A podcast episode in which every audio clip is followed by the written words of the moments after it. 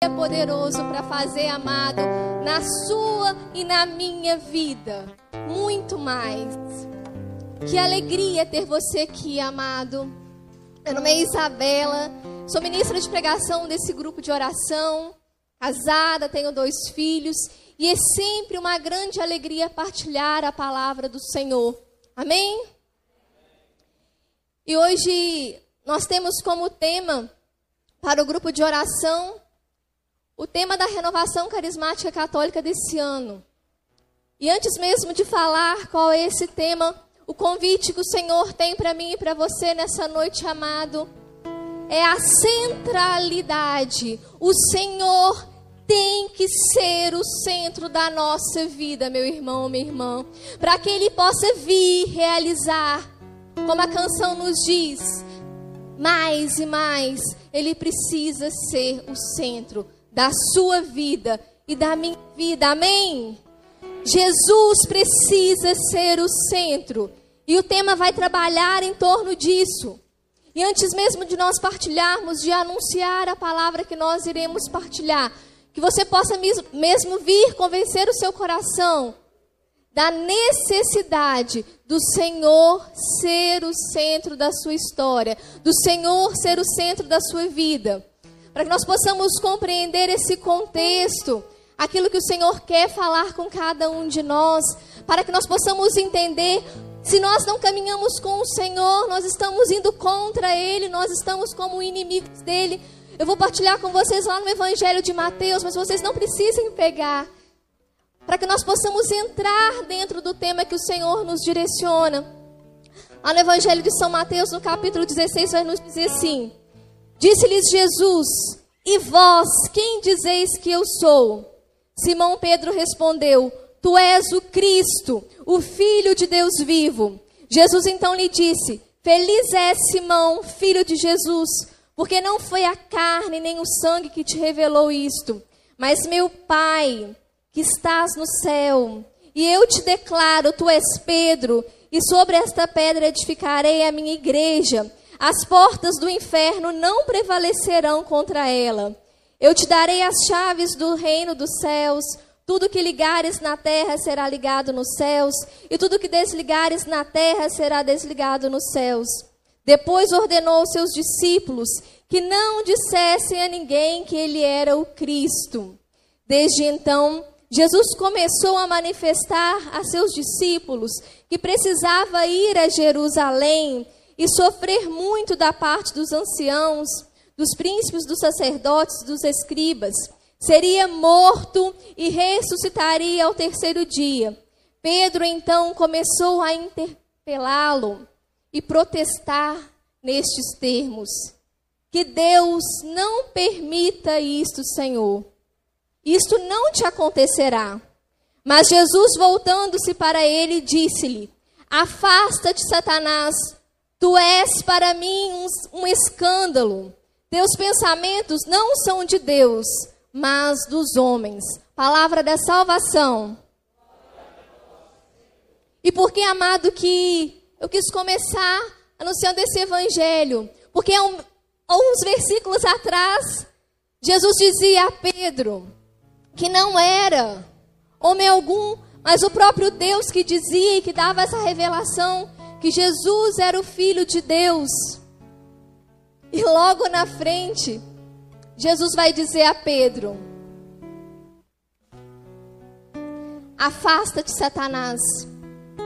E eu iniciava mesmo falando da centralidade do Senhor. E porque, amado, que Pedro dizia que Jesus era o Filho de Deus. E logo em seguida, ele dizia para Jesus que aquilo não deveria acontecer. Porque naquele momento, amado, amada, Pedro estava falando como homem. Pedro estava na carne. Pedro não estava sendo guiado por Deus naquele momento. Então Jesus disse: Retira-te, Satanás. Então, meu irmão, minha irmã, quando nós tiramos os nossos olhos do Senhor, quando nós tiramos os nossos olhos do centro que é o Senhor, nós agimos igual a Pedro. Nós podemos anunciar nesse instante e daqui a dois minutos ir contra aquilo que é a vontade de Deus.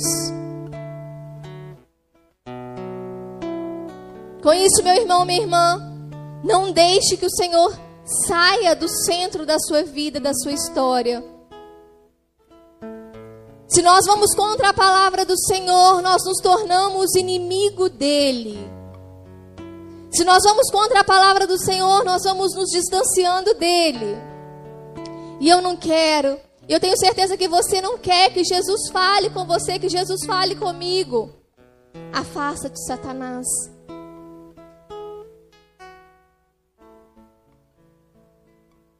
Mas que Jesus possa falar comigo e com você. Caminhe comigo, filho. Caminhe comigo, filha. Nós precisamos, meu irmão, minha irmã, devolver a centralidade a Jesus.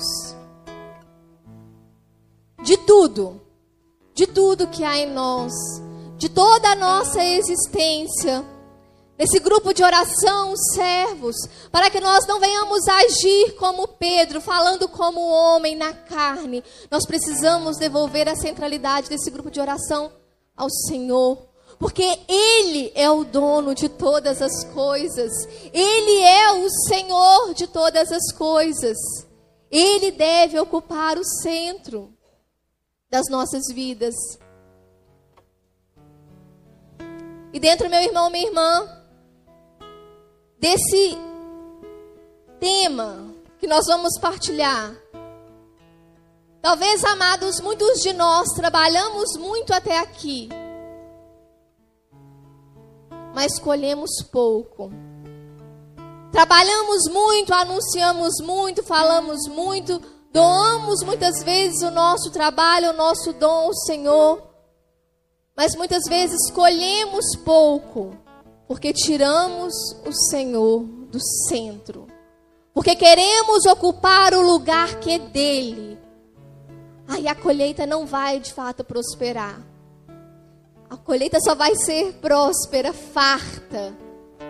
Se eu trabalho muito, mas não tiro o Senhor do centro. Amém? Você que trouxe a sua Bíblia, você pode pegar comigo. O último livro da Bíblia, lá no livro de Apocalipse. Apocalipse. No capítulo 5.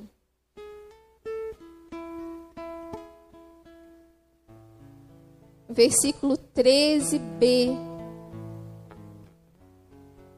Quando nós falamos 13b, pega lá na metade do versículo, né? É o tema da renovação carismática católica desse ano. Apocalipse 5, versículo 13b. E a palavra vai nos dizer assim: Aquele que se assenta no trono e ao cordeiro, louvor, honra, glória e poder pelos séculos dos séculos. Aquele que se assenta no trono e ao Cordeiro, louvor, honra, glória e poder pelos séculos dos séculos. Palavra do Senhor. Amados, para nós entendermos, é um tema que pega, parece que solto, né? Que pega lá no livro de Apocalipse e é o tema da renovação carismática católica. E se nós pegarmos, talvez esse tema não fala diretamente dessa centralidade do Senhor, porque não fala, né? Ah, Deus Senhor, o lugar que é dele, que ele ocupe o centro. Mas o versículo diz assim: aquele que se assenta no trono e ao cordeiro, louvor, honra, glória e poder pelos séculos dos séculos.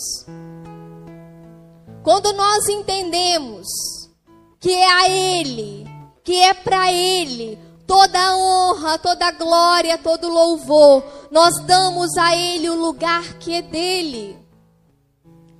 E para que nós possamos entender ainda mais esse versículo, nós precisamos pegar um pouquinho lá atrás. Eu vou tentar não ler os primeiros versículos, mas trazendo mesmo uma palavra de forma que o Senhor possa tocar o meu e o seu coração. Tocar o seu coração nessa noite, meu irmão, minha irmã. Você que nos acompanha, tocar o seu coração, meu irmão, minha irmã. Para que você dê ao Senhor o lugar que é dele. Que você dê ao Senhor toda a honra e toda a glória e todo o louvor. Nos primeiros versículos vai nos dizer que João viu na mão direita de Deus um rolo escrito por dentro e por fora. E esse rolo é como representa a palavra de Deus, o Antigo e o Novo Testamento, escrito por dentro e por fora. E quer dizer para nós que já não dava para escrever mais nada, que já estava tudo consumado, que não tinha mais o que acrescentar. Essa era a visão de João. E seguindo,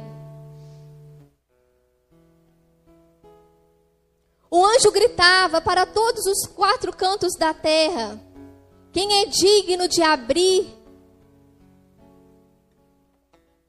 e romper os selos e abrir o livro? Nesse rolo, nesse livro, ele era selado.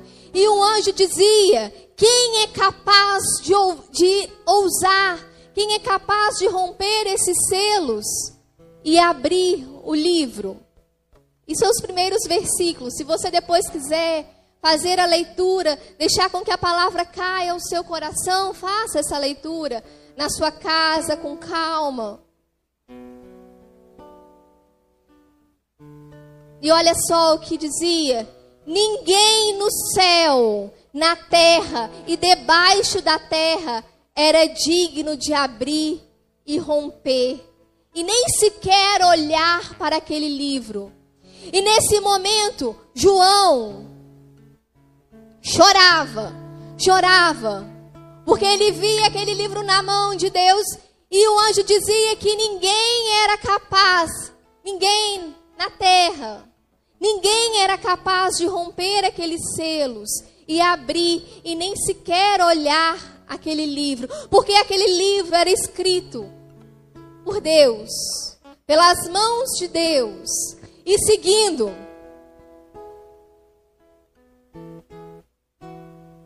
Diz assim: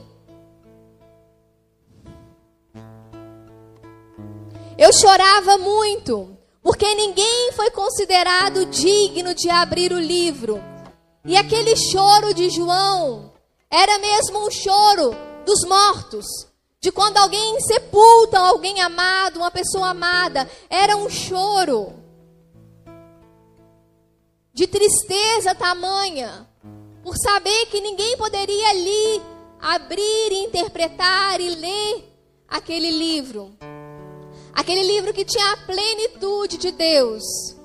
Diante do choro, um dos anciãos disse: Não chore mais. E o Senhor fala para você e para mim nessa noite, meu irmão, não chore mais. Fala isso para você, meu irmão, minha irmã. Você que nos acompanha, é o Senhor falando: não chore mais.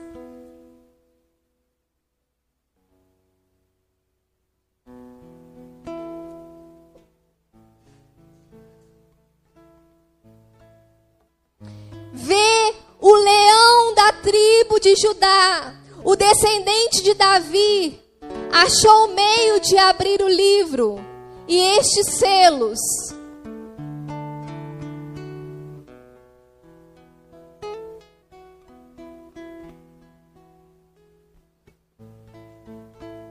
Lá no Evangelho, meu irmão, minha irmã, Jesus era chamado e diziam assim para ele: A filha de Jairo morreu. E Jesus dizia assim: Ela não morreu, ela só dorme.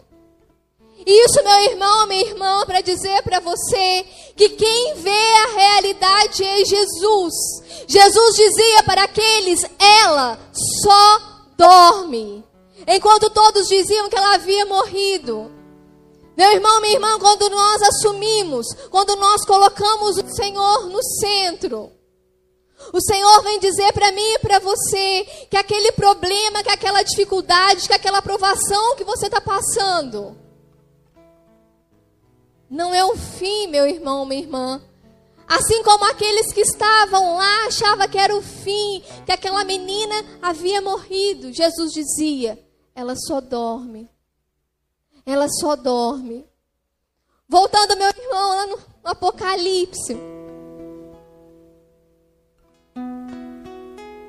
Não chore mais. Vê o leão da tribo de Judá, o descendente de Davi, achou o meio de abrir o livro e os sete selos.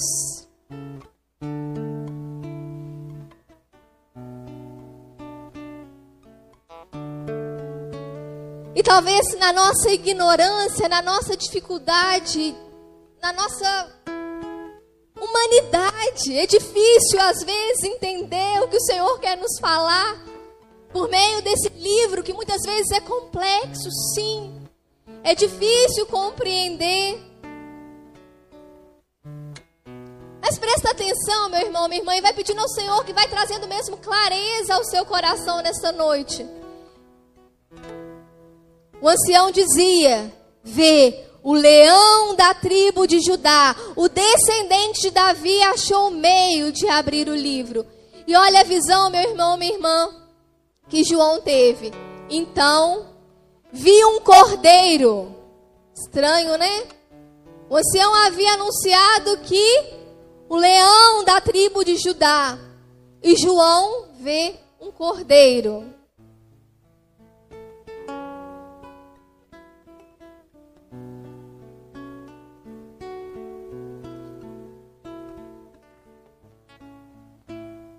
Quando eu preparava, meu irmão, minha irmã, essa palavra, Jesus falava de uma forma muito forte ao meu coração, dessa necessidade desse cordeiro ocupar o meu e o seu coração. Dele ser o centro da nossa vida, a centralidade do Senhor.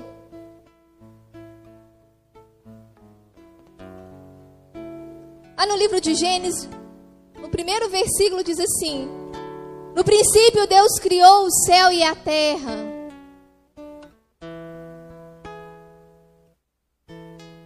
No princípio, Deus criou o céu e a terra.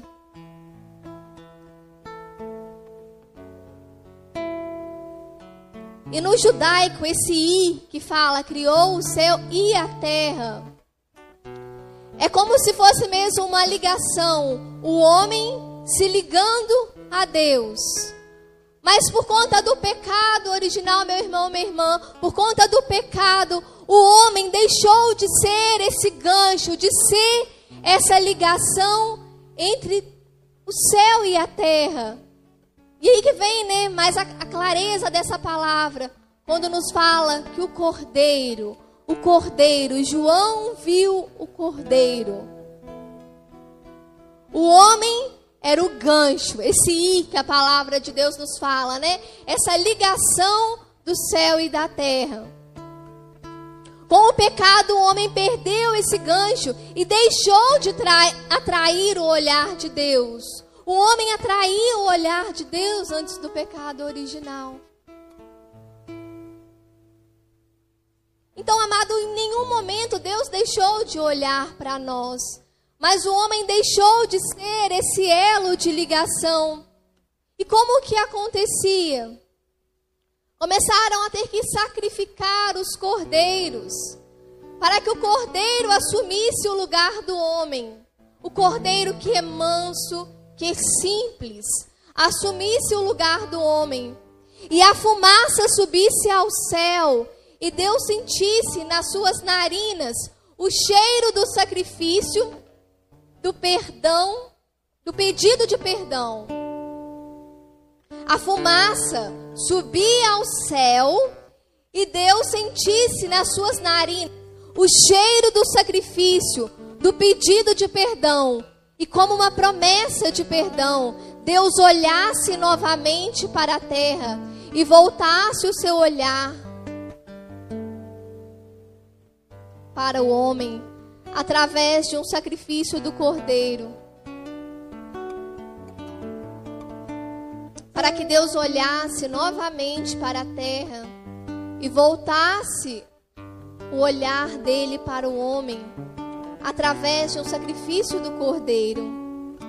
Então, amado, o cordeiro passou a atrair o olhar de Deus, até que o novo homem viesse, o novo homem que seria homem, e seria o cordeiro, e seria Deus, e seria homem, e seria Deus, e o cordeiro ofertado em nosso lugar. E parece confuso, né? O cordeiro que seria homem, o homem que seria Deus. É o cordeiro que se deu, amado, por mim e por você. Pelos meus e pelos teus pecados. Naquela visão de João, que já não via ali o leão da tribo de Judá, mas que viu o cordeiro.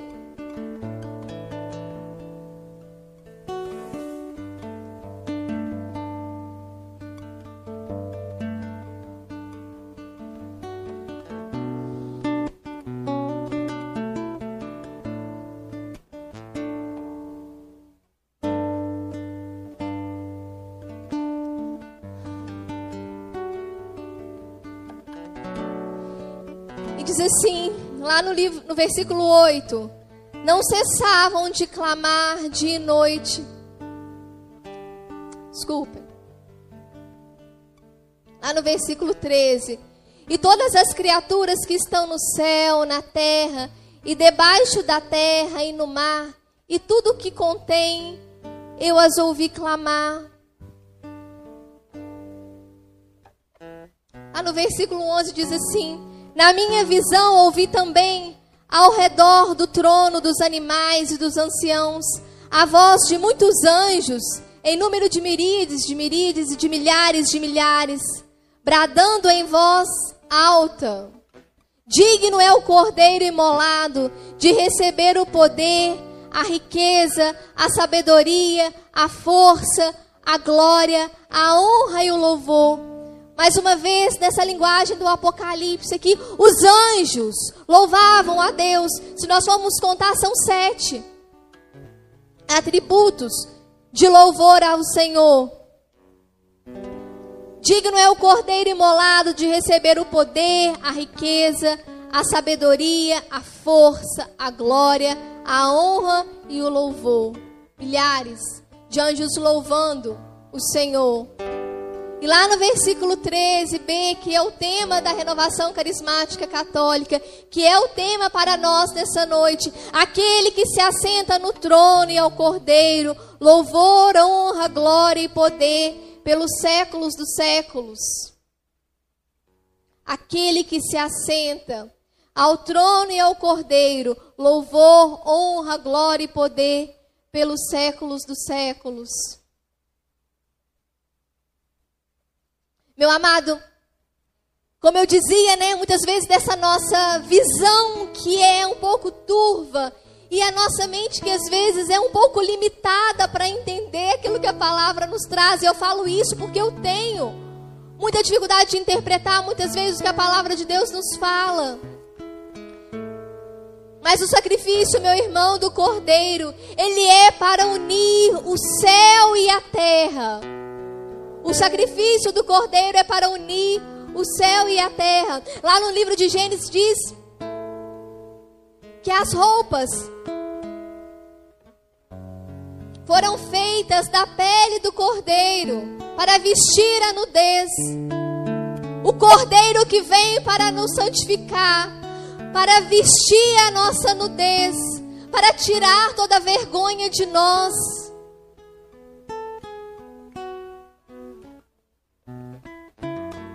Cordeiro que vem para revestir você e a mim, amados. Que muitas vezes estamos nus Porque o pecado, ele vai nos trazendo essa vergonha, esse afastamento do Senhor. Então, o Senhor vem nos dar vestes, amados. Vem nos revestir com sua veste. O Cordeiro, ele vem para nos abençoar.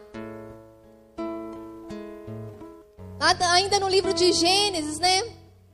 Rebeca, mãe de Jacó, a primogenitura do filho.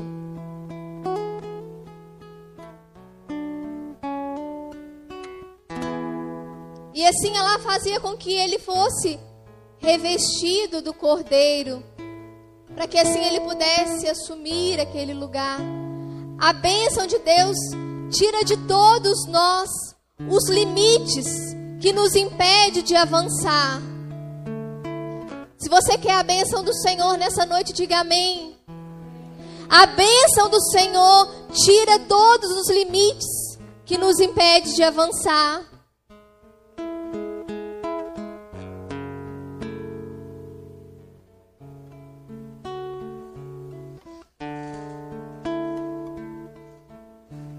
O que garantiu a saída, meu irmão, minha irmã, do Egito foi o sangue do cordeiro, a entrada na terra prometida.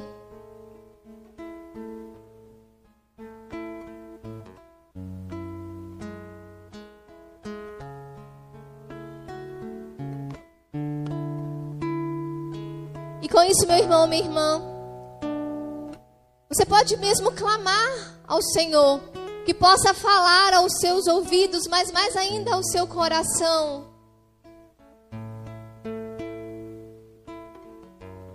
Nós podemos pensar mesmo quando Jesus se entregava por mim e por você. E quando essa passagem é narrada, muitos de nós somos comovidos, somos tomados de uma emoção. Quando a passagem vai nos dizer lá no livro de João, no versículo 19, levaram até Jesus vinagre e um outro elemento.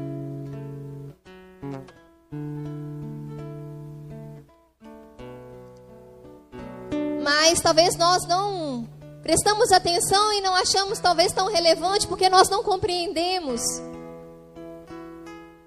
Quando esse vinagre, esse outro elemento era levado até a boca de Jesus. Era levado mesmo por, um ensope. Aquele ramo que era levado até a boca de Jesus, embebido em vinagre, naquele outro elemento. Quando eles matavam, sacrificavam os cordeiros, esse ensope que era colocado na boca dele era para mesmo dizer da necessidade por que daquele cordeiro está sendo emolado, que era para perdoar os nossos pecados. E assim, mesmo sem os soldados entenderem e saber, quando Jesus estava ali para ser crucificado na cruz, por mim e por você.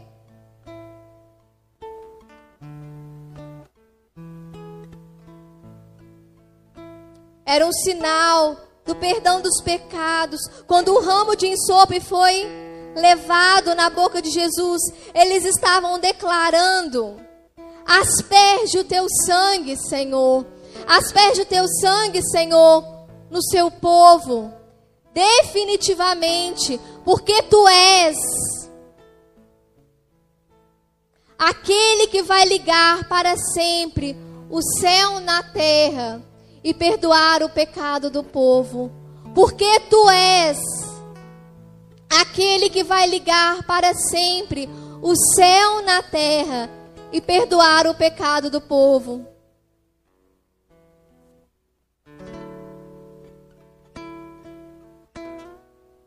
Jesus, meu irmão, minha irmã, ele precisa nessa noite ser o centro da minha e da sua vida.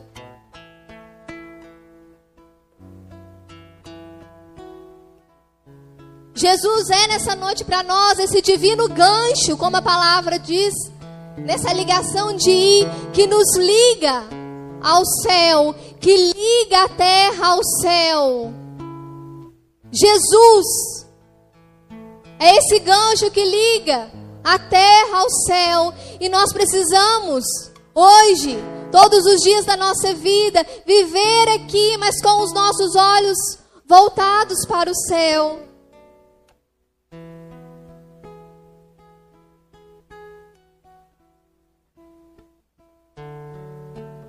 E lá no Evangelho ainda nos diz assim, uma passagem bastante conhecida. Tudo que pedirdes ao Pai, em nome de Jesus vos será. E nós, quando nós estudamos e vamos mergulhando na palavra de Deus, no grego, meu irmão, minha irmã, não diz dado, diz assim: tudo que pedirdes ao Pai, em nome de Jesus, vos será criado, criado. Então, meu irmão, minha irmã, se eu e você colocarmos Jesus no centro, Jesus pode criar, mesmo que não exista nenhuma possibilidade, mesmo que não exista nenhuma chance. Jesus pode criar, Jesus pode fazer, mas para que isso aconteça, Ele tem que ser o centro da minha e da sua vida. Tudo o que pedirdes ao Pai em nome de Jesus vos será criado. Vos será criado.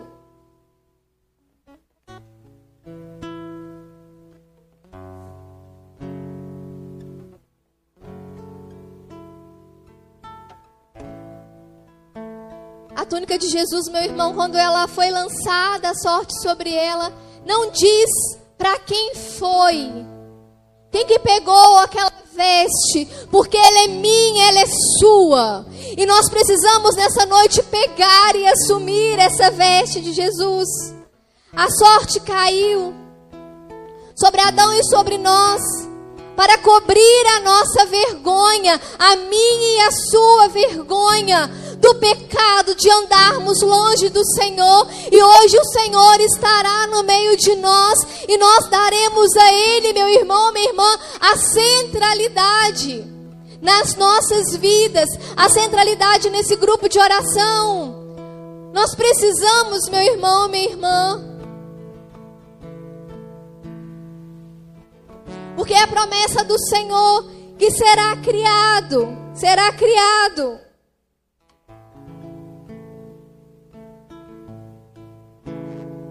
E nessa noite eu convido mesmo você, como é o próprio tema, nos convidando a louvar, a dar ao Cordeiro o lugar que é dele, a louvar o Senhor como nós nunca louvamos, a adorar o Senhor como nós nunca adoramos, a dar ao Senhor aquilo que nós nunca demos, a dar a nossa vida ao Senhor.